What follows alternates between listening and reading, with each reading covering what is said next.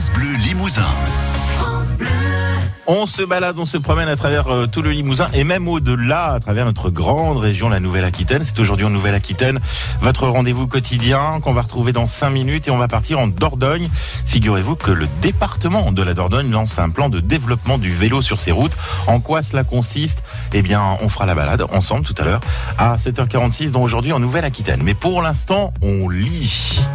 Le livre du jour, Aurélie Jansens. Vous avez pris la direction de l'Italie et vous cherchez un petit livre à glisser dans votre valise pour vous imprégner des lieux. J'ai un auteur à vous conseiller. Il s'appelle Eri De Luca et c'est un écrivain italien au charme incroyable. Tous ses romans sont assez courts et sont à chaque fois de jolis petits trésors. Et puisqu'il faut en choisir un, pourquoi pas Les poissons ne ferment pas les yeux dans ce livre, on se replonge dans les années 50 et on part pour la magnifique île d'Ischia au sud de l'Italie. Le héros du roman est un petit garçon de 10 ans. Chaque été, avec sa famille, ils vont là-bas pour passer les vacances.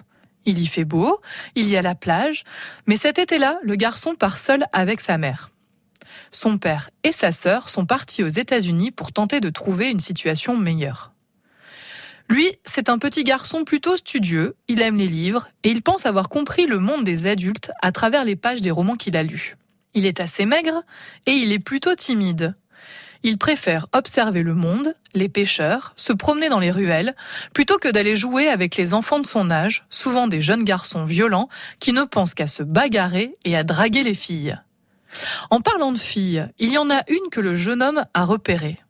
Et il est d'autant plus attiré par elle qu'elle est un peu plus âgée que lui et surtout qu'elle passe ses journées à la plage à dévorer des polars.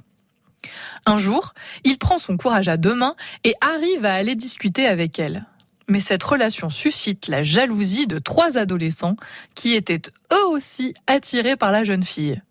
Il décide alors de tout faire pour se venger sur le jeune garçon. Avec ce roman, on se replonge dans ces années d'adolescence, les étés des premières rencontres, des premiers émois, des jeunes qui veulent jouer aux adultes, les premières convoitises pour une jeune fille et les bagarres. Mais c'est aussi un véritable chant d'amour à la littérature. Ces pages qui nous aident à comprendre la vie, le monde des grands.